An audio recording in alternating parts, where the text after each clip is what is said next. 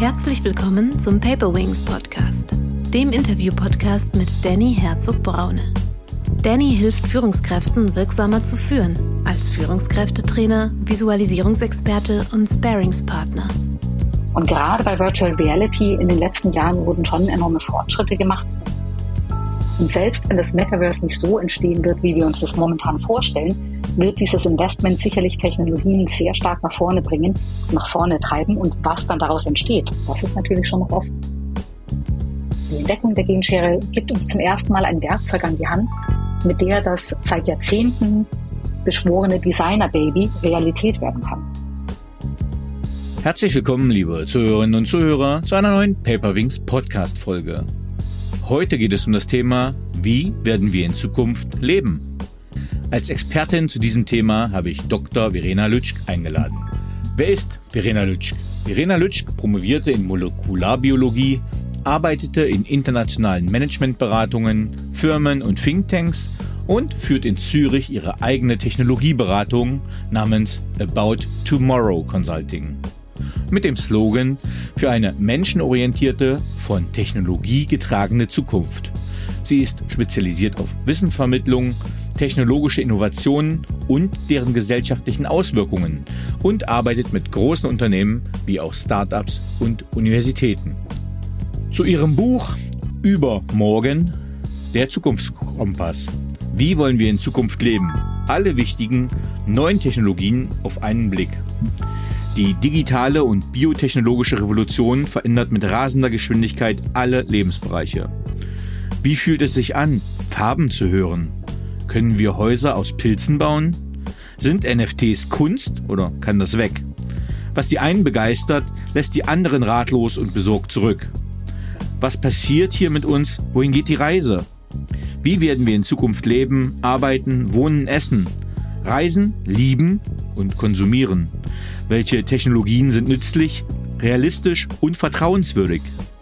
Welche Neuerungen gefährlich oder ineffizient und treiben gesellschaftliche Ungleichheiten oder den Klimawandel voran? Verena Lütsch ist Expertin für technologische Innovationen und leitet uns durch den Dschungel an technologischen Neuerungen. Anschaulich und klar erklärt sie, was dran ist an Big Data, künstlicher Intelligenz und dem Internet der Dinge. Wir erfahren in ihrem Buch, welche Chancen und Risiken die synthetische Biologie bietet und was es mit Blockchain, Robotik und Virtual Reality auf sich hat. Es ist eine faszinierende Entdeckungsreise in die Zukunft. Ich freue mich sehr, Sie heute hier im Podcast begrüßen zu dürfen. Herzlich willkommen, liebe Verena. Hallo Dani, freut mich sehr da zu sein. Liebe Verena, ich habe schon ein, zwei Worte für dich gefunden, aber wärst du so frei und würdest dich mit eigenen Worten vorstellen und uns sagen, wie du der Mensch wurdest, der du heute bist? Ja, sehr gerne.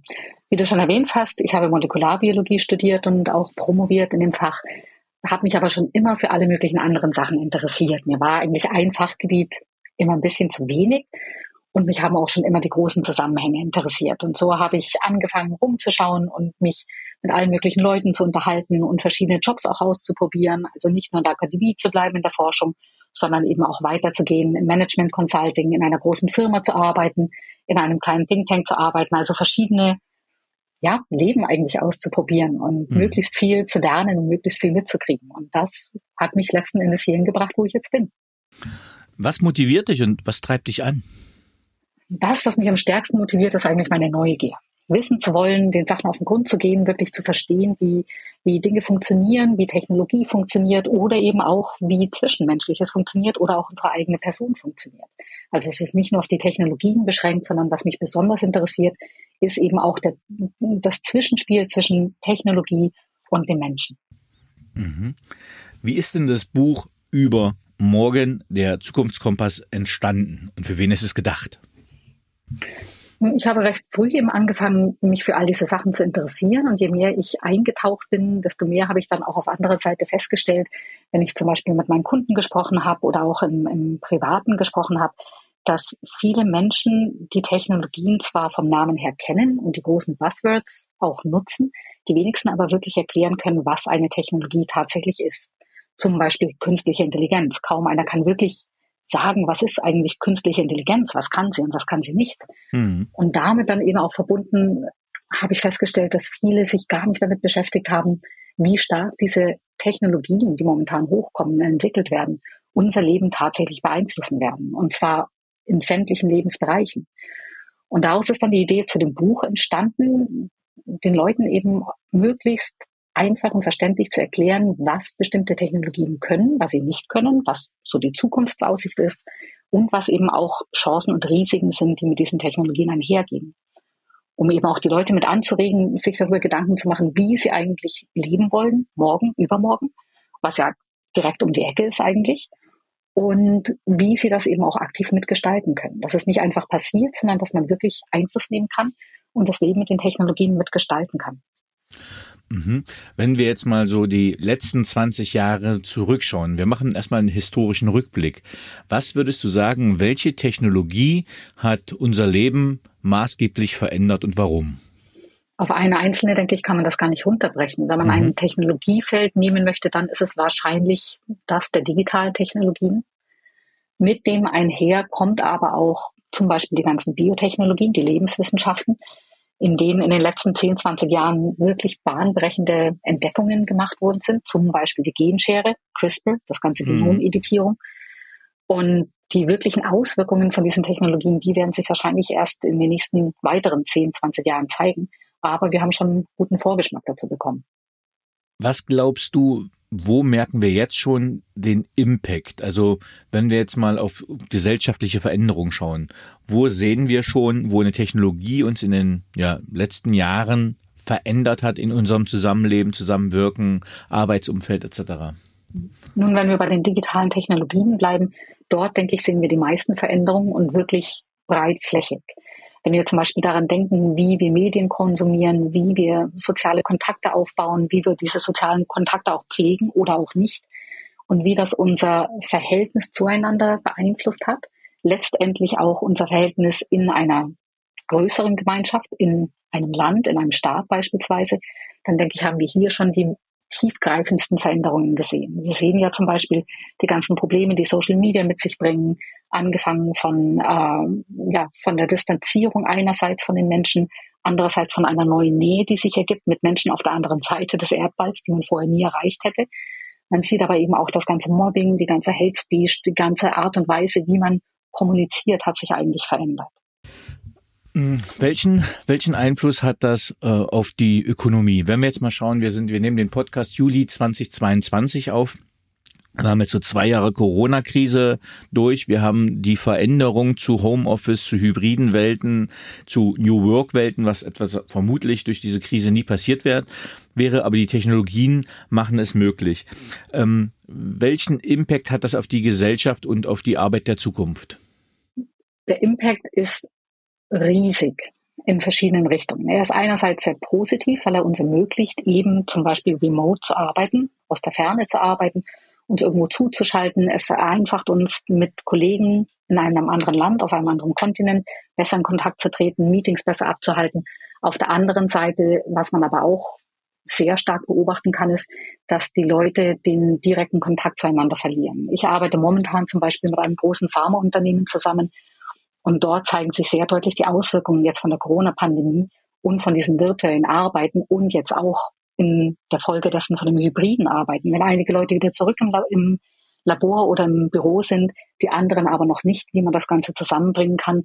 Und es hat deutliche Spuren hinterlassen. Also viele merken, dass ihre Teams nicht mehr so gut funktionieren, dass die Abstimmung nicht mehr so gut funktioniert und dass irgendwo die direkte Kommunikation auf der Strecke geblieben ist, obwohl wir eigentlich viel mehr Möglichkeiten haben, miteinander zu kommunizieren. Also das sind sicherlich Sachen, an denen wir noch weiter arbeiten müssen und an die wir uns auch noch gewöhnen müssen zu einem gewissen Teil. Was wäre da dein Lösungsansatz? Also wenn du jetzt, ähm, also wir kommen ja, wir haben ja einer Seite von der Arbeitnehmerseite auch die Forderung, dass wir sagen, ey, äh, warum soll ich denn jetzt jeden Woche, ich nehme mal mein Beispiel, von Würzburg nach Frankfurt reinfahren? Äh, da sind bin ich zwei äh, Stunden oder fast drei Stunden nur auf der Autobahn, das ist ökologisch, ökonomisch überhaupt nicht mehr vertretbar. Lass mich doch von zu Hause arbeiten. Und gleichzeitig sagst du ja auch, ähm, nee, die Performance leidet aber auch.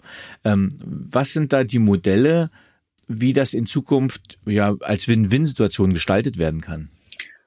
Ich denke, das hybride Arbeiten bringt viele Möglichkeiten, dass man es eben aufteilt, dass man doch noch hin und wieder ins Büro fährt und dann aber auch die Tage so organisiert, dass möglichst viele von den Kollegen auch im Büro sind, dass man sich einfach auch wieder trifft, an der Kaffeemaschine trifft, diese kleinen Austausche hat, die es eben doch, die unheimlich wichtig sind, als sozialer Kit auch unheimlich wichtig sind. Zum anderen aber eben auch die Freiheit hat, äh, doch von daheim zu arbeiten und remote zu arbeiten. Und wie du sagst, hat das Ganze ja auch eine ökologische Auswirkung. Das ist sicherlich ein Modell. Ein anderes Modell, was jetzt noch ein bisschen weiter in die Zukunft gedacht ist, ist, dass sich das Arbeiten ein Stück weit ins Metaverse bewegen wird, mhm. umschichten wird. Metaverse ist ja etwas, was in den letzten Monaten groß durch die Medien auch gegangen ist und ein großes neues Passwort ist. Und auch hier, glaube ich, wissen viele noch nicht genau, was sie sich darunter vorstellen sollen, ob das jetzt eigentlich nur ein virtuelles Spiel ist oder ob es doch mehr ist. Und letztendlich ist die Vision schon, dass es einen viel weiteren Bereich umfasst als ein herkömmliches Computerspiel. Also die Idee ist, dass man wirklich dreidimensional den Raum wahrnehmen kann und sich reinbegibt in diese virtuelle Welt und gleichzeitig auch als Avatar tatsächlich in dieser virtuellen, virtuellen Welt vor Ort ist. Also dass man dann dort auch Kollegen treffen kann und sich wirklich in Meetings treffen kann und dass das hoffentlich eben auch eine andere Art von Nähe wieder erzeugt und von Kontakt erzeugt. Hm, da bin ich jetzt zum Beispiel relativ kritisch bei dem Thema, einfach aufgrund meiner Erfahrung. Keine Ahnung, es gab mal vor 20 Jahren schon so ein Thriller mit Michael Douglas und ich glaube Demi Moore. Ähm, mhm. Da hatten die das erste Mal sowas schon mal vorgestellt. Und dann glaube ich, gab ich schon die ersten großen Rollenspiele, äh, wo man versucht hat, sowas zu nutzen und sowas aufzubauen. Und das ist meiner Meinung nach gescheitert. Und wir sehen ja auch, wenn wir jetzt, ähm, das arbeitet ja auch mit VR, Virtual Reality Technologie, dass Leute auch so eine VR-Fatigue, das heißt so Schwindelgefühl mhm. etc. kriegen. Ähm, also meine persönliche Wahrnehmung, ich, ich bin nicht äh, technologiefeindlich, aber ich sage, ich möchte die, möchte das eigentlich gar nicht aufsetzen oder möchte da nicht reingehen. Und ähm, Warum glaubst du, dass das Metaverse, nachdem es ja schon einige Versuche gab, ähm, erfolgreich sein wird und die Gesellschaft verändern wird? Nun, zum einen ist die Technologie deutlich weiter als vor 20 Jahren. Ich denke, du mhm. spielst unter anderem auf das Spiel Second Life an, wo ja auch viele Leute sich ein ja, genau. zweites genau. Leben in, genau, im Internet quasi aufgebaut haben und das auch mitgestaltet haben, aber das war rein zweidimensional. Und es war mhm. auch zentral gesteuert. Das war ein Spiel von einem Spieleentwickler, der das Ganze eben auch dann in gewisse Richtungen gelenkt und gesteuert hat.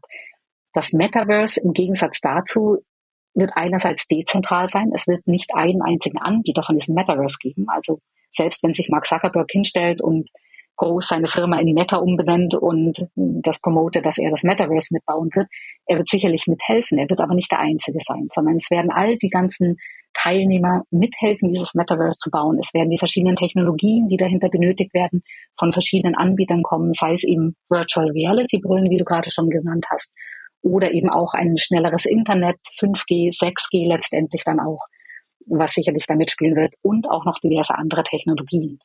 Und gerade bei Virtual Reality in den letzten Jahren wurden schon enorme Fortschritte gemacht. Zum einen ist die Auflösung von diesen Brillen deutlich besser geworden. Auch die Geschwindigkeit, mit der sich das Bild mitbewegt, ist besser geworden, was diese Fatigue deutlich reduziert beispielsweise. Aber sie sind, da hast du vollkommen recht, sie sind noch sehr teuer und sie sind auch noch sehr schwer und unhandlich. Und die wenigsten Menschen werden heutzutage Lust haben, sich den ganzen Tag mit so einer dicken Brille vor den Computer zu setzen oder irgendwo hinzusetzen. Also da wird sich sicherlich noch sehr viel tun müssen. Und auch diverse andere Schwierigkeiten sehe ich durchaus noch, sei es zum Beispiel in der Regulierung von diesem Metaverse. Wer wird dann dort bestimmen, wo es lang geht, welche Regeln gelten, welche nicht? Wer wird das auch durchsetzen? Sollen das die Firmen machen, die die Plattform anbieten? Oder wird es eine Art Demokratie dort auch wieder geben? All diese Fragen sind sicherlich noch äh, zu lösen. Andererseits denke ich, dass das Metaverse jetzt ungefähr in einem Stadium ist, wie das Internet vielleicht in den 80er Jahren war. Also dass es erst noch sehr stark am Aufbauen ist, dass noch gar nicht abschätzbar ist, was es tatsächlich können wird und wo es hingehen wird. Aber es ist eine sehr aufregende Zeit, wo unheimlich viele Gedanken reinkommen und wo auch unheimlich viel investiert wird. Also gerade ein äh, kürzlicher Bericht von ähm, McKinsey hat Zahlen aufgerufen, dass in 2021 13 Milliarden Dollar investiert wurden bereits an Venture Capital und Private Equity. Und für 2022 bereits in den ersten Monaten war das Ganze über 120 Milliarden. Also das Investment ist enorm. Und selbst wenn das Metaverse nicht so entstehen wird, wie wir uns das momentan vorstellen, wird dieses Investment sicherlich Technologien sehr stark nach vorne bringen und nach vorne treiben. Und was dann daraus entsteht, das ist natürlich schon noch offen. Mhm. Genau das wäre jetzt so mein, mein spannender Anknüpfungspunkt, wenn ich jetzt mal so das Rückgrat der deutschen Wirtschaft nehmen würde, so den, den deutschen Mittelstand. Ähm, da sind ja so Geschäftsführer, mit denen ich im Kontakt habe. Da kommen ja ganz, ich sag's mal so, Berater an, ähm, die ganz viel vorschlagen, ihr müsst da investieren, ihr müsst da investieren, KI, Metaverse, ähm, you name it. Also einfach eine, eine, eine hohe Komplexität und äh, Ressourcen sind begrenzt. Und jetzt sieht man aber trotzdem oder hat man trotzdem bei der Corona-Krise gemerkt, dass viele Mittelständler zu lange äh, in bestimmten Bereichen nicht digitalisiert haben erfolgreich. Bei so ganz simplen Sachen wie CRM-Systeme, Kundenbeziehungssysteme, wo man wirklich einfach viel mit Papier gearbeitet hat und noch nicht digitalisiert hatte, äh, dass man sagen könnte, okay, die Kundenberaterin kann auch von zu Hause das CRM anschließen. Wenn wir jetzt mit ähm, Metaverse kommen, kann ich mir vorstellen, dass sie sagen, ach, das ist doch nur Spielerei. Und wenn wir denen dann sagen würden, nee, nee, es gibt schon nachhaltige, sinnvolle Geschäftsmodelle, die man daraus generieren können. Was wäre so ein Beispiel, wo du sagen könntest, also investiere jetzt mit deiner Firma, mit Personen, mit Humankapital etc. in diese Metaverse-Geschichten, denn das XY wird ein Output, ein Income haben oder ein Output und Income haben später für dich, äh, wenn du jetzt investierst. Mhm. Sehr gute Frage. Und das Metaverse ist ja nicht etwas, was über Nacht einmal da sein wird und auf einmal vorhanden sein wird, sondern es wird ja auch schrittweise entwickelt. Und Teile davon bestehen ja bereits. Wenn wir zum Beispiel an das Internet of Things denken, was vielleicht auch ein bisschen überbewertet wurde am Anfang, gerade im privaten Bereich mit smarten Häusern, was sich dann doch nicht so durchgesetzt hat. Für die Industrie hat das Internet of Things eine riesige Bedeutung, denn es bedeutet zum Beispiel, dass man digitale Zwillinge von äh, Manufakturen zum Beispiel erstellen kann, von Geräten erstellen kann, von Automaten erstellen kann und die dann auch digital zu einem gewissen Bereich warten kann. Man kann also vor, frühzeitig erkennen, tauchen irgendwo Probleme auf, muss ein Teil ausgewechselt werden, muss ich irgendwo dran fallen, brauche ich andere Einstellungen beispielsweise und kann das dann im digitalen Bereich deutlich besser überwachen und, und monitoren. Was man auch machen kann und was bereits getan wird, unter anderem von BMW beispielsweise, ist, dass man Produkte zuerst im virtuellen Bereich designt und entwickelt und auch testet zu einem gewissen Maße, um dann eben in der tatsächlichen Entwicklung Zeit zu sparen, Material zu sparen und das Ganze schneller zu machen. Und BMW hatte zum Beispiel gerade erst seine letzte Serie von äh, E-Autos sechs Monate lang im virtuellen Bereich designt und entwickelt und getestet, bevor sie dann tatsächlich in die wirkliche Welt gegangen sind mit der Entwicklung. Das heißt, kann ich mir das so vorstellen, dass jetzt die unterschiedlichen Fachabteilungen, die Mitarbeitenden, jeder an ihrem Rechner sitzen. Ich sage jetzt mal, man hat den Soundtechniker, man hat den Aerodynamiker, man hat den äh, Maschinenbauingenieur und die sitzen an einem digitalen Whiteboard und konstruieren äh, das Fahrzeug und lassen es dann in virtuelle Windkanäle fahren etc. Richtig, genau. Das kann man rein virtuell machen oder aber man kann es auch an die physikalische Welt koppeln, indem man mhm. bereits vorhandene Geräte oder Prototypen mit Sensoren versieht und dort dann eben auch direktes Feedback bekommt, mit dem man dann weiter arbeiten kann und auch das Feintuning vornehmen kann. Mhm. Ähm, wenn wir auf das Thema künstliche Intelligenz gucken, ähm, habe ich letztens etwas gelesen. Also es ist nicht dieser große Wurf, dass man sagt, okay, die KI übernimmt jetzt etwas ganz Großes und Weitreichendes, sondern dass die im mittelständischen Unternehmen äh, schon eingesetzt wird, wo man das gar nicht so richtig mitkriegt, weil man immer nur so browserbasierte äh, Tools nutzt. Ähm, welche Erfahrungen hast du mit äh, künstlicher Intelligenz gemacht? Wo siehst du sie bereits im Einsatz, wo sie auch wertschöpfend ist? Und wie siehst du die Entwicklung von KI? Also künstliche Intelligenz ist auch schon weiter verbreitet, als sich viele das wahrscheinlich vorstellen. Wobei künstliche Intelligenz ja häufig in den normalen Diskussionen gleichgestellt wird mit einer Intelligenz, die uns annähernd ebenbürtig oder sogar überlegen ist. Davon mhm. sind wir natürlich noch sehr, sehr weit entfernt. Also das ist etwas, was meines Erachtens nicht in den nächsten Jahren irgendwo am Horizont auftauchen wird. Aber wo künstliche Intelligenz schon sehr stark helfen kann, ist zum Beispiel Muster erkennen. Sie ist sehr gut darin, irgendwelche Muster in Datensätzen zu erkennen, das herauszuarbeiten, aufzuzeigen, zu detektieren Beispielsweise, man hat das schon relativ früh gesehen im medizinischen Bereich, wo künstliche Intelligenz eingesetzt wurde, um beispielsweise Röntgenbilder zu analysieren. Das ist sicherlich noch nicht auf einem Stand, wo die KI alleine Entscheidungen treffen kann und vor allem nicht Therapieentscheidungen treffen kann. Aber sie kann den Ärzten Unterstützung geben, Hilfe geben und auf Anomalien zum Beispiel aufmerksam machen, die denen vielleicht nicht auffällt. Und ein spannendes Beispiel was für viele vielleicht ein bisschen abgehoben klingt, aber was eine unheimliche Auswirkung haben wird und gerade letztes Jahr einen Riesensprung gemacht hat, ist die künstliche Intelligenz in der Forschung der Lebenswissenschaften. Mhm. Und zwar im Speziellen in der Proteinforschung. Proteine, die Eiweiße sind ja an allen möglichen beteiligt in unserem Leben, in unserem Körper. Ähm, sie, sie bauen einen großen Teil von unserem Körper auf. Sie arbeiten viel in unserem Metabolismus, in unserem Stoffwechsel, in allem Möglichen. Wir brauchen also die Proteine, um überhaupt existieren zu können. Und wie diese Proteine genau funktionieren, ist auch eine der Schlüsselfragen, um viele Krankheiten ähm, behandeln zu können und verstehen zu können, ganz am Anfang. Und diese Proteine sind in einer sehr komplexen, häufig sehr komplexen dreidimensionalen Struktur aufgebaut. Sie falten sich. Wie Origami kann man sich das vorstellen. Und mhm. wie genau dieser Faltungsprozess vor sich geht, hat eine äh, absolut essentielle Auswirkung darauf, ob die Proteine funktionieren oder nicht. KI im letzten Jahr hat nun geschafft, diese Faltungen sehr präzise hervorzusagen und damit eben auch eine Möglichkeit zu geben, Krankheiten, die auf fehlgefalteten Proteinen beruhen, besser verstehen zu können und, und äh, aufklären zu können und dann natürlich auch Therapien dagegen zu entwickeln. Und das ist dann direkt der nächste Bereich, wo KI schon hilft, ist neue ähm, Targets zu finden, beispielsweise für Therapien, ist neue Moleküle zu finden, mit denen man äh, Therapien entwickeln kann, mit denen man Medikamente entwickeln kann. Da tut sich unheimlich viel und ich denke, da werden wir in den nächsten zehn Jahren ähm, ja fantastische Sachen sehen. Mhm. Jetzt äh, begebe ich mir natürlich auch intellektuelles Glatteis oder Wissensglatteis. DNA sind die, ist das DNA, ist das auch ein Protein? Nein, DNA mhm. ist äh, eine eigene Klasse, mhm. ähm, genauso wie RNA. DNA, RNA ist quasi eine Klasse an Molekülen, kann man mhm. sagen. Und Proteine sind, man kann sagen, das Resultat von der DNA.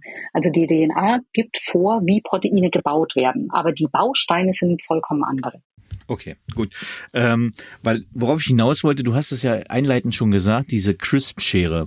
Ähm, und das ist ja, hilf mir bei, wenn ich es falsch sage, eine DNA-Schere, wo ich einzelne Moleküle rausschneiden kann und neu zusammensetzen kann. Ist das leidenhaft richtig formuliert? Ja, gar nicht so schlecht. Okay.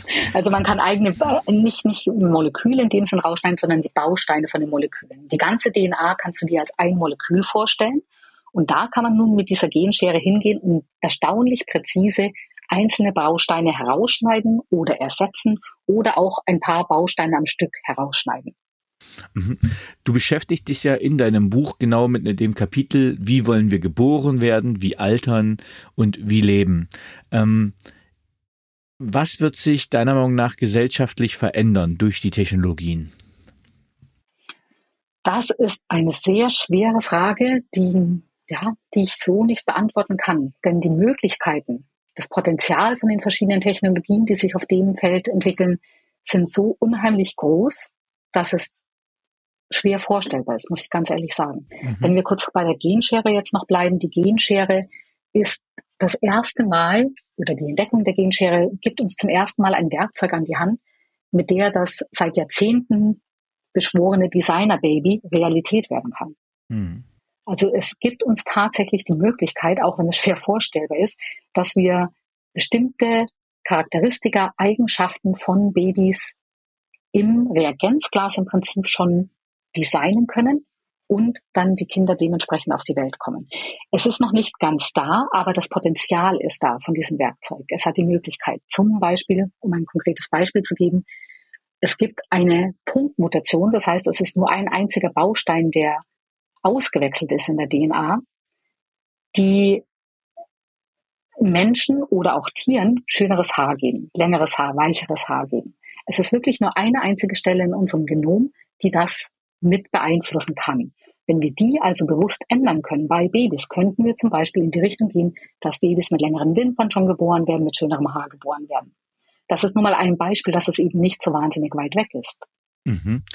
Ähm, ja, ich, äh, es gab da auch sehr schöne Science-Fiction-Serien, die sich mit diesem Thema tatsächlich auch schon äh, sehr intensiv beschäftigen, sind natürlich oft Dystopien, äh, weil wir uns natürlich jetzt ganz schnell in so ethischen Fragen äh, bewegen. Ne? Machen wir jetzt die Kinder alle blauäugig, machen wir sie blond. Blond stirbt ja, äh, ich glaube, aus, äh, anthropologisch äh, durch Verdrängung. Ähm, da gibt's viel Spielräume, aber du hast ein gutes Beispiel genannt. Also wenn ich sagen könnte, äh, in meinem privaten Umfeld sind sehr viele Leute an Krebs verstorben, ähm, könnte ich das schon bei meinem, wenn ich sage, ach, ich will nicht, dass mein Kind äh, an Krebs stirbt, könnte man sowas schon identifizieren oder hat sowas dann andere Ursachen? Das könnte man heutzutage noch nicht machen. Und auch, um nochmal ein Kaviar zu geben, auch mit dem Designer Baby, wir sind noch nicht da, dass wir das wirklich auf einem Level und mit einer Qualität machen können, die absolut zuverlässig ist. Da kann ich gleich nochmal eine Geschichte dazu erzählen. Aber um kurz nochmal darauf zurückzukommen mit Krebs. Krebs hat meistens so viele verschiedene Ursachen und Faktoren, die hineinspielen und die auch den Krebs wachsen lassen und, und sich entwickeln lassen, dass man das mit dem Werkzeug momentan noch nicht einerseits noch nicht alles korrigieren kann, Andererseits haben wir es auch noch nicht alles so verstanden, dass wir wissen, was wir genau korrigieren müssen, um den Krebs zu verhindern. Anders verhält es sich mit gewissen genetischen Erkrankungen, die wiederum auch auf einer einzigen Mutation basieren, zum Beispiel zystische Fibrose, eine sehr ekelhafte Krankheit, die die Lungen verschleimen lässt und die Erkrankten langsam eigentlich daran auch entsticken lässt. Äh, die lässt sich auf eine einzige Mutation auch zurückführen und die könnte man rein theoretisch korrigieren. Mhm. Es gibt also, es gibt ein unheimlich tolles Potenzial von diesem Werkzeug, aber es gibt eben auch die Gefahr, dass es für falsche Sachen angewandt wird. Um ein Beispiel äh, zu geben, das sehr erschreckend war, die ersten Kinder, die mit dieser Genschere behandelt wurden, bevor sie überhaupt im Mutterleib eingesetzt wurden, die sind bereits geboren worden, und zwar schon 2018. Und das war gerade mal sechs Jahre, nachdem diese Genschere entdeckt wurde und publiziert wurde. Es war ein Forscher aus China, der äh, angeblich verhindern wollte, dass die Kinder vom Vater über den Samen mit HIV infiziert werden, mhm. was eine vollkommen unnötige Annahme ist, aber das ist ein anderer Fall. Jedenfalls hat er einen Rezeptor, der wichtig ist für das Virus, um an den Zellen anzudocken und die Zellen zu infizieren, bei diesen Kindern in der Petrischale in der In-vitro-Befruchtung verändert mit der Genschere und dann die Embryonen in der Mutter eingesetzt. Die Kinder sind geboren worden. Inzwischen weiß man von mindestens vier Kindern, die geboren wurden. Und das hat einen riesigen Sturm der Entrüstung ausgelöst in der Forschergemeinde, aber auch in der Gesellschaft, weil zu dem Zeitpunkt vor allem noch überhaupt nicht verstanden wurde, wie präzise dieses Werkzeug tatsächlich ist, wie genau es ist oder ob es Nebenwirkungen hat, ob die Kinder anderweitig dann eben auch äh, davon beeinflusst sind und möglicherweise andere Krankheiten entwickeln oder Schäden davon tragen, was auch tatsächlich der Fall ist. Mhm. Ähm wenn ich jetzt an das Buch Homo Deus denke von Yuval Noah Harari, ähm, der ist so ein bisschen drauf eingegangen, äh, wie sich der, der Mensch entwickeln wird. Und du, du gehst auch in deinem Buch drauf ein. Was glaubst du, ähm, wiefern wird der Mensch sich modifizieren, erweitern? Ich fange mal beim einfachen Beispiel an. Ich habe genetisch schon keine sehr guten Augen. Äh, da hätte ich gerne darauf verzichtet, dass ich einfach viel besser sehen könnte. Ähm, was wird's da in Zukunft für Möglichkeiten geben. Einmal schon zum Beispiel präventiv, also vorher zu agieren und dann aber auch zu sagen, ich denke mal so Kind der 90er, äh, ich denke da an Jordi LaForge, der so ein Visor, Visor damals gekriegt hat als Body Extension, damit er was sehen kann. Was glaubst du, wo geht die Entwicklung dahin? Ich denke, sie wird erstmal sehr vielfältig sein, schon allein deswegen, weil nicht jeder mitmachen wird bei der Entwicklung, auch nicht mitmachen können wird, weil auch viele Menschen gar nicht den Zugang haben zu diesen Technologien. Aber es wird sicherlich einerseits weiter experimentiert werden mit der Genschere, was man damit wirklich auf genetischer Ebene und damit dann tatsächlich auch langfristig für die nächsten Generationen ändern kann. Aber es wird sicherlich auch weiterhin Experimente geben, wie man mit dem eigenen Körper ähm, ja, experimentieren kann. Wenn du jetzt gerade Jordi LaForge nennst, zum Beispiel, es gibt bereits einen offiziell anerkannten Cyborg, Neil Harbison, der mhm. Äh, farbenblind geboren wurde und damit auch sehr lange sehr zufrieden war, bis er sich gedacht hat, doch ja, Farben mal wahrnehmen zu können, wäre eigentlich schon nicht schlecht und hat sich dann mit Wissenschaftlern zusammengesetzt, die ihm eine Kamera gebaut haben, die jetzt wie bei einem Anglerfisch vorne vor seiner Stirn hängt und mhm. über, über den Fuß von der Kamera mit seinem Hinterkopf, mit dem Schädelknochen verbunden mhm. ist. Und diese Kamera übersetzt die Farben, die sie aufnimmt, in Schwingungen. Harbison sieht also nicht die Farben, sondern er hört die Farben. Und das ist eine unheimlich interessante äh, Idee, finde ich, die, die zeigt, was möglich ist und wie wir uns auch erweitern können in eine Richtung, die gar nicht Menschen gegeben ist normalerweise. Wie wir zum Beispiel neue Sinne dazugewinnen können.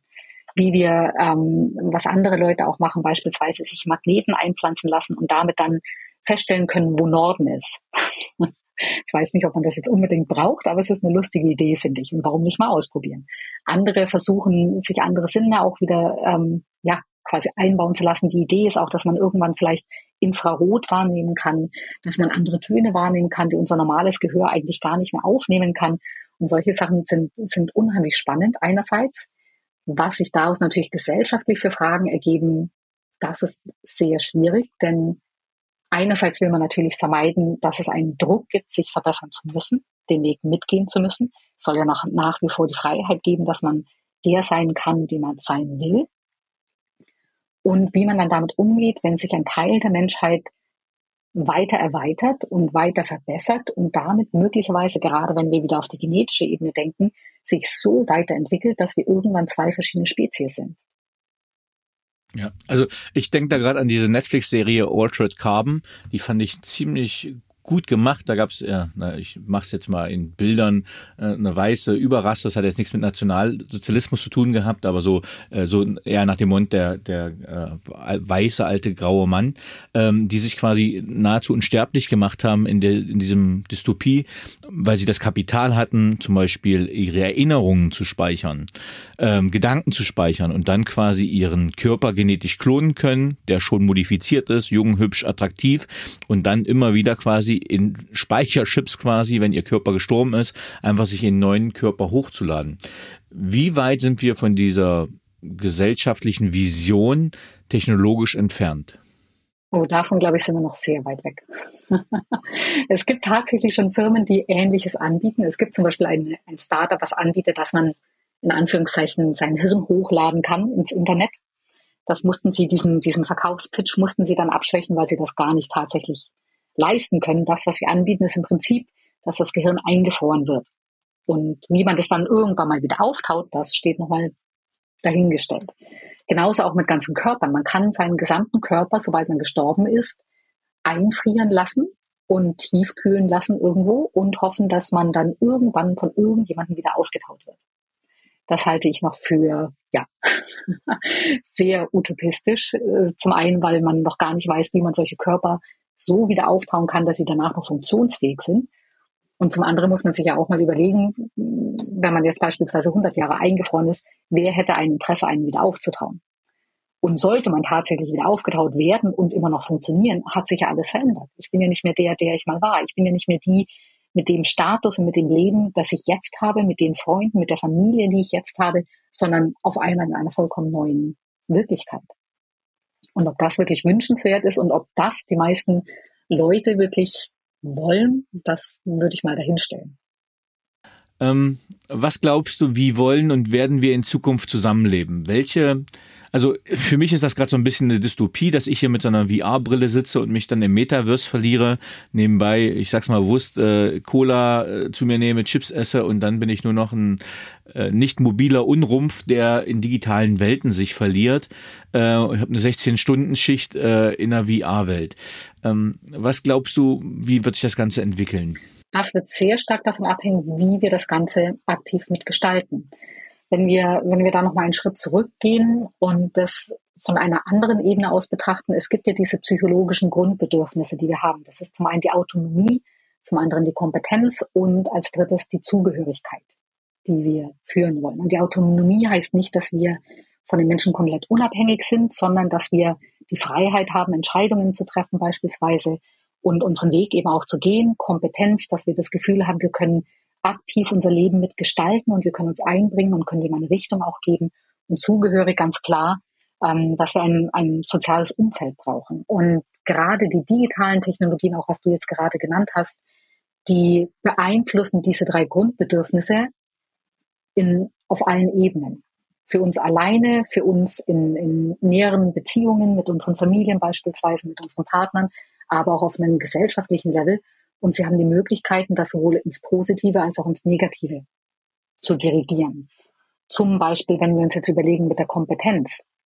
Wir haben einerseits durch das Internet und durch die ganzen Medien, die wir jetzt da haben und die Möglichkeiten, wir haben, wir haben so viele Möglichkeiten, uns weiterzubilden, zu lernen, äh, Dinge zu erfahren, mit Menschen in Kontakt zu treten und von denen eben auch zu lernen, wie wir es nie vorher hatten. Auf der anderen Seite haben wir eine unheimliche Menge an Fehlinformationen, an schlechten Informationen, an Manipulationen und das wird dann die Kompetenz auch wieder in, ins Negative drehen können.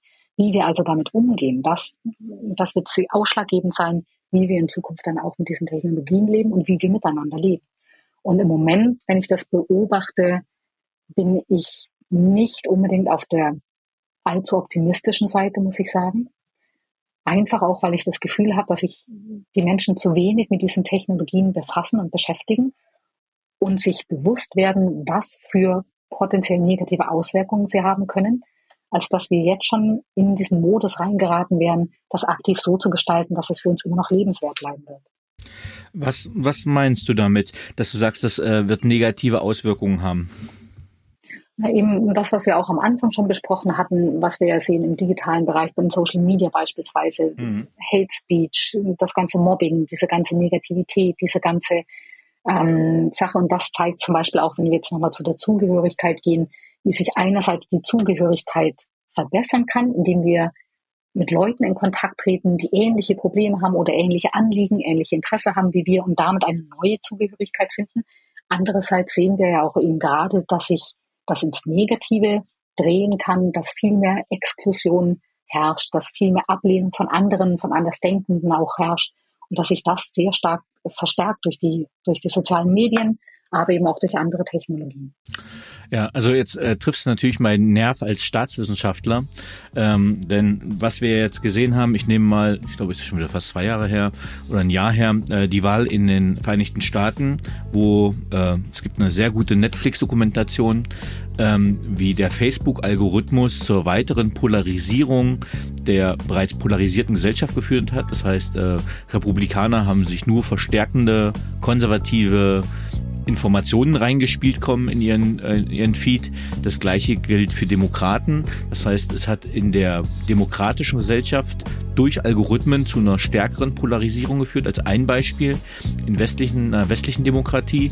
Und gleichzeitig haben wir, äh, glaube ich, einen Überwachungsstaat, den sich hätte Orwell in seiner Fiktion nie erträumen können, äh, wenn wir anschauen, was in China mit dem, mit der, mit dem Ansatz der Gamification gesagt wurde, wo äh, Menschen ja einen Score haben, wie staatstreu sie sich verhalten.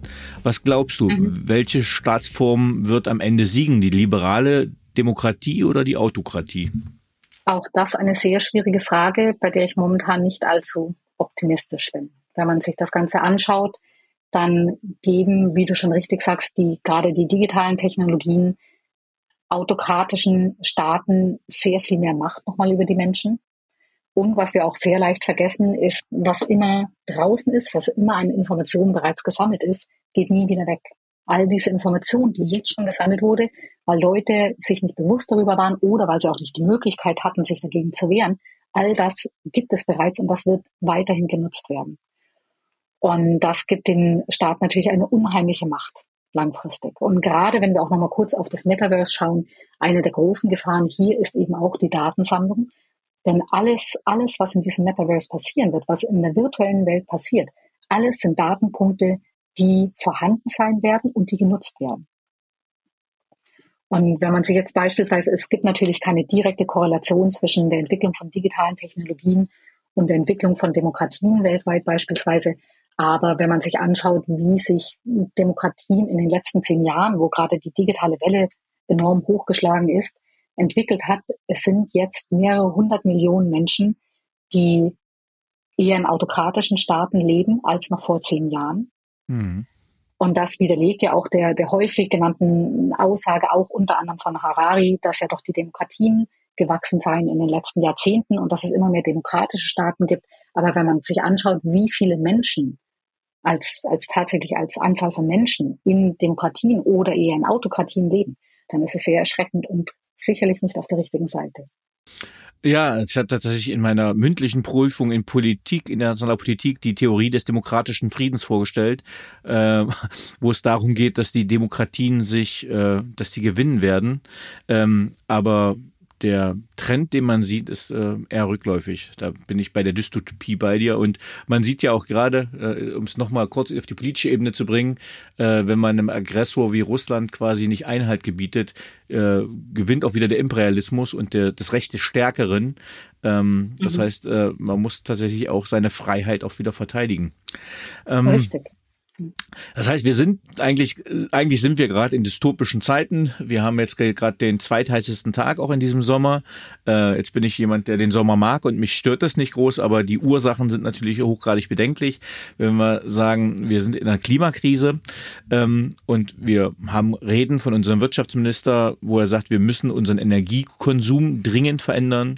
Äh, wir müssen von fossilen Brennstoffen wegkommen. Äh, grundsätzlich auch natürlich ein, ein, ein wichtiger Punkt der ökologischen Bewegung ist die Veränderung der Nahrungsgewohnheiten äh, oder der Nahrungsmittel. Was glaubst du, wie wird sich unser Energiekonsum verändern und auch unser Nahrungskonsum? Oh ja, eigentlich wollte ich gerade ein positives Wort zum, zu den Dystopien sagen, dass ich der Meinung bin, dass wir zwar in schwierigen Zeiten leben, aber ich es nicht absolut dystopisch sehe, sondern immer auch die Chancen sehe. Wenn ich ganz kurz nochmal zu den Demokratien gehen kann, viele von diesen digitalen Technologien kann man eben auch zum Positiven nutzen, um Demokratie zu stärken, um Partizipation zu stärken. Taiwan ist da zum Beispiel ein sehr tolles Beispiel, was da passiert. Aber wenn du mir jetzt gerade mit der Energiekonsum äh, kommst oder auch Nahrungsmittelkonsum, das fürchte ich, wird in den nächsten Jahren auch eher nochmal bergab gehen. Eher auf einem schlechten Weg sein, bevor wir wirklich die Kurve kriegen werden.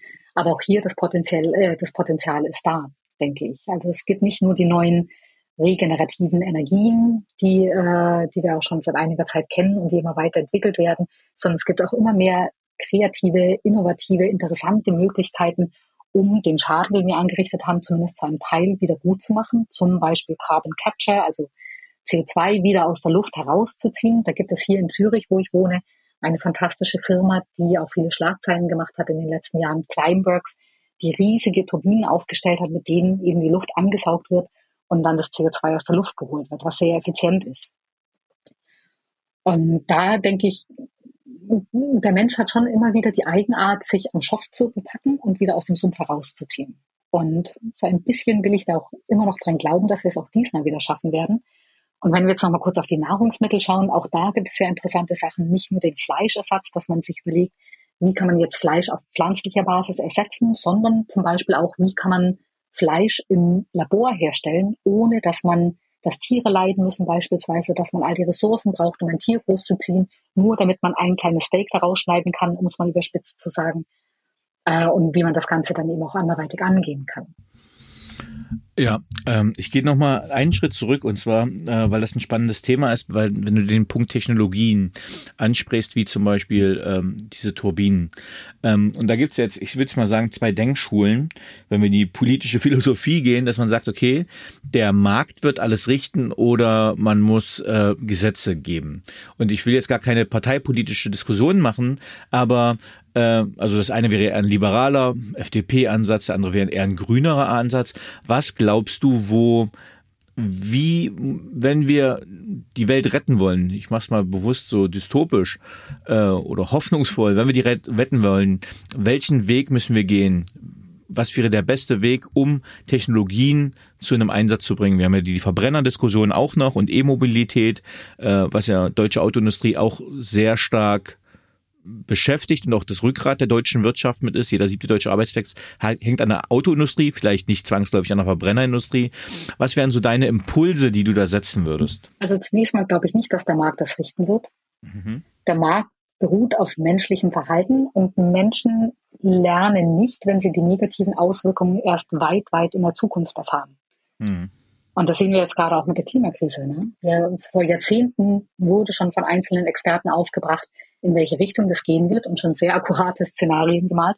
Und kein Mensch wollte es glauben, weil es keiner gespürt hat am eigenen Leib.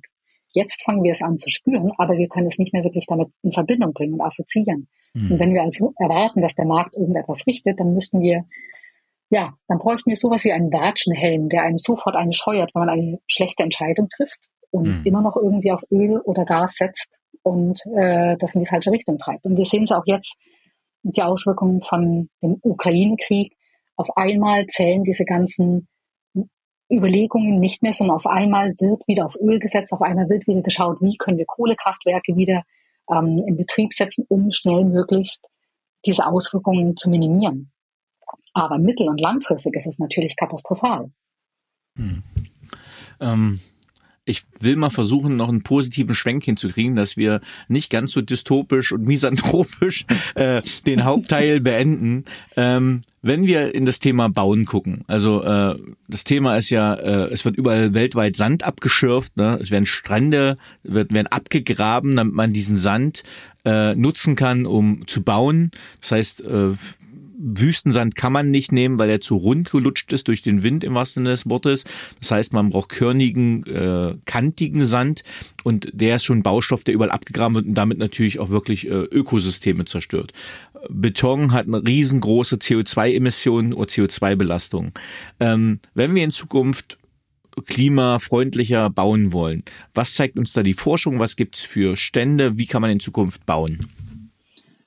Einerseits ist natürlich genau richtige, der richtige Ansatz, sich die Materialien anzuschauen. Wie du schon sagst, Beton, Zement hat eine unheimlich schlechte Klimabilanz und wir werden auch in eine äh, ja, Nachfragekrise dort mit reinrutschen.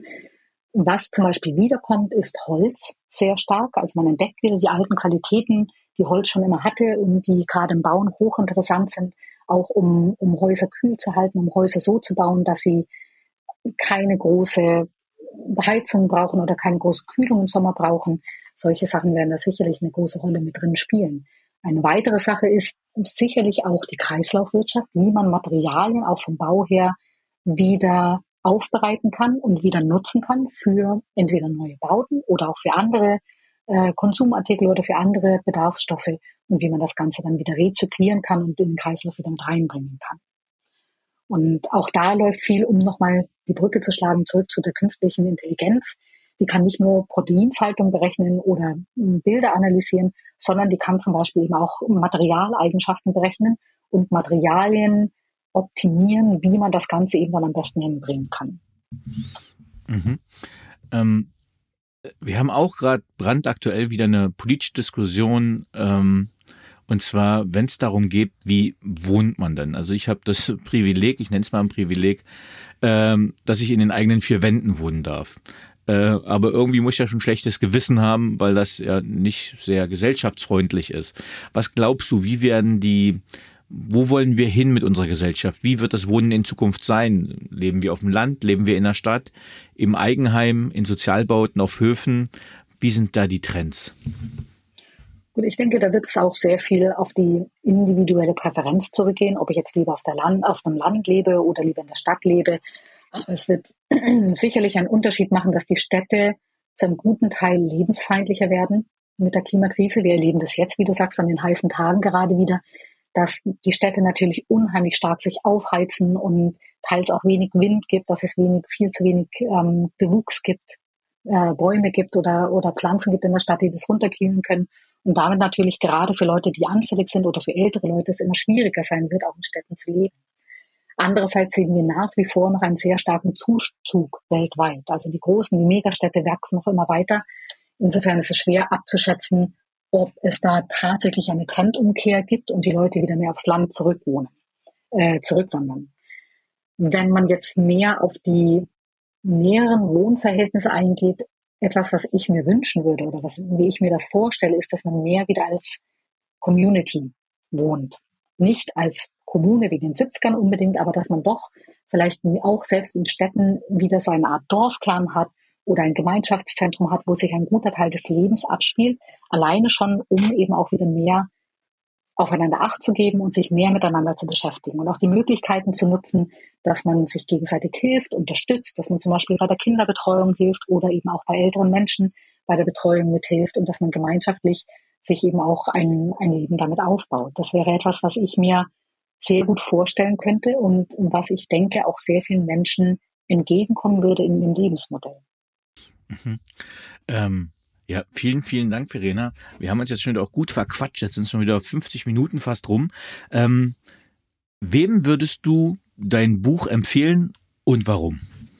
Eigentlich allen, die sich für Technologien interessieren oder auch für die Zukunft interessieren und ein bisschen mehr über die Technologien lernen wollen und ein paar Gedankenanreize haben möchten, wie man sich die Zukunft vorstellen könnte. Also in dem Buch entwickle ich ja auch nicht die Zukunft, die kann ich nicht vorhersagen. Ich habe ja auch keine Glaskugel, aber ich denke, ich kann schon einige Anstöße geben, nachzudenken, wie man sich das selbst eigentlich vorstellen möchte und wie man sich das selbst am liebsten gestalten möchte, um dann eben die Leute auch ein bisschen zu motivieren, sich mit einzubringen in die Debatte, in die Diskussion und wirklich aktiv daran zu beteiligen, die Zukunft dann auch in die Richtung zu gestalten.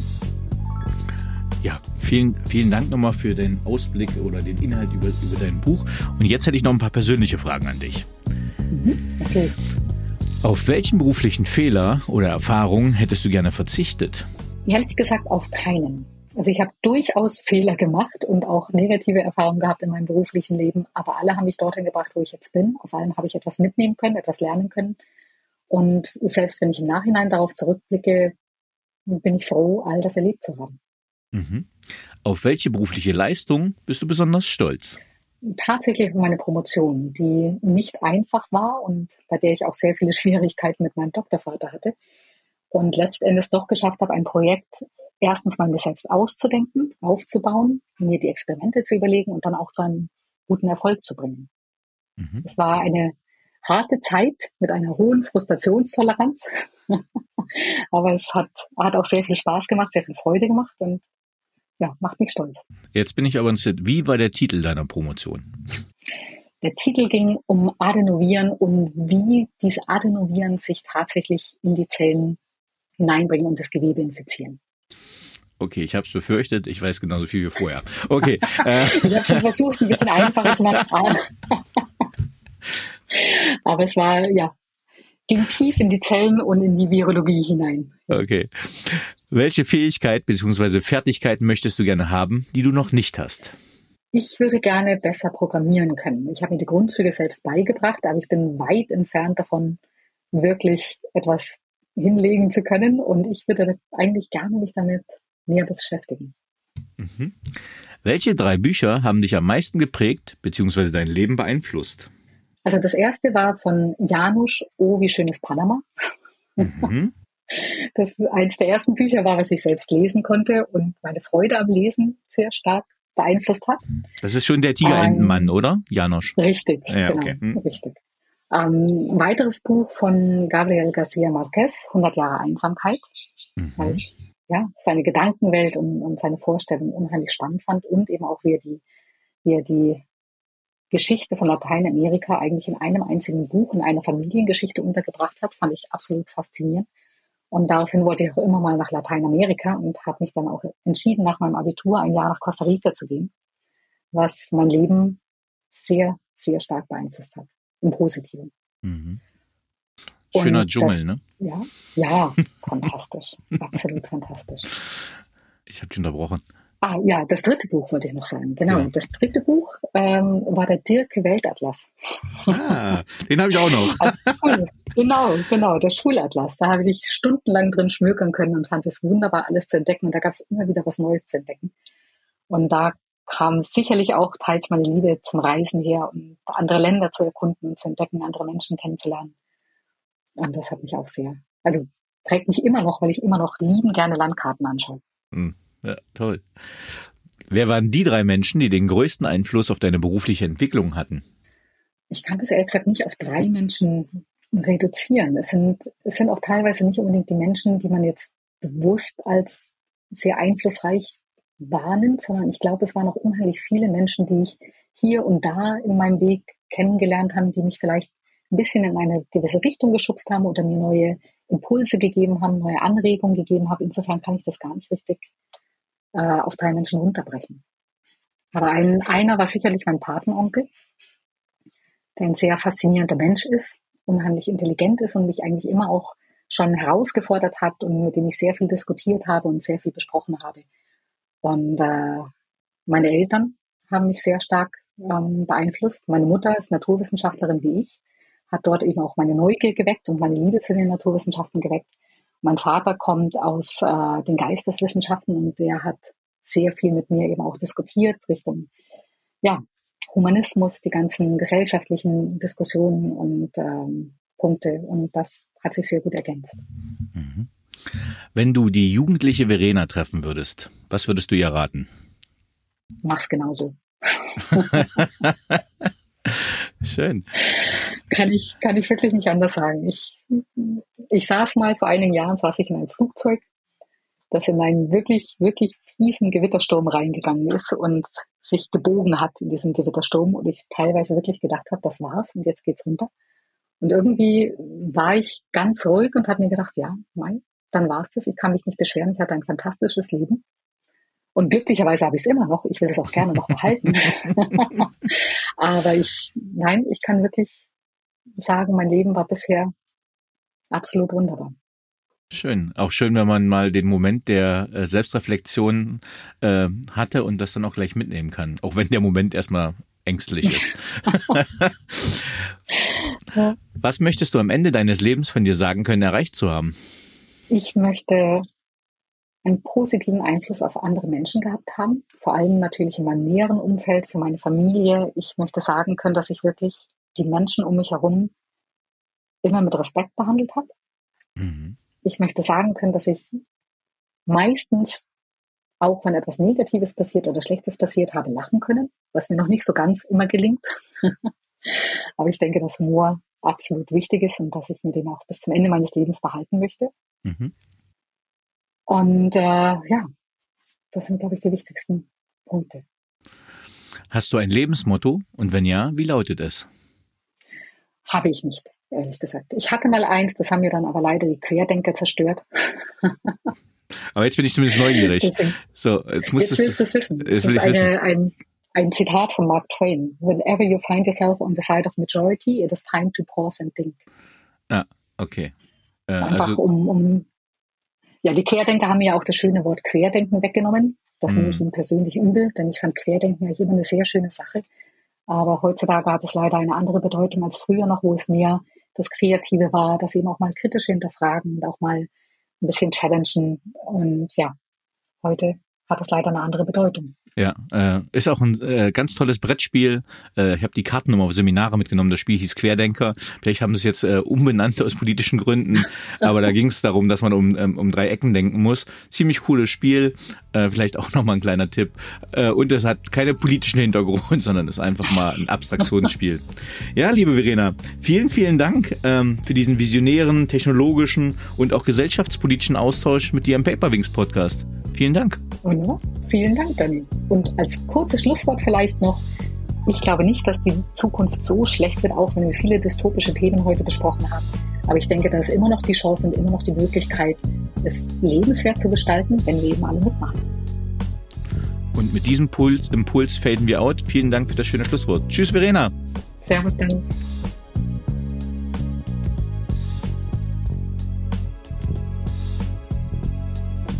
So, liebe Zuhörerinnen und Zuhörer, ich hoffe, Ihnen hat dieser Podcast gefallen. Wenn er Ihnen gefallen hat, hinterlassen Sie gerne ein Abo, eine positive Bewertung und empfehlen Sie diesen Podcast weiter. Bleiben Sie gesund. Mit besten Grüßen, Ihr Danny Herzog Braune.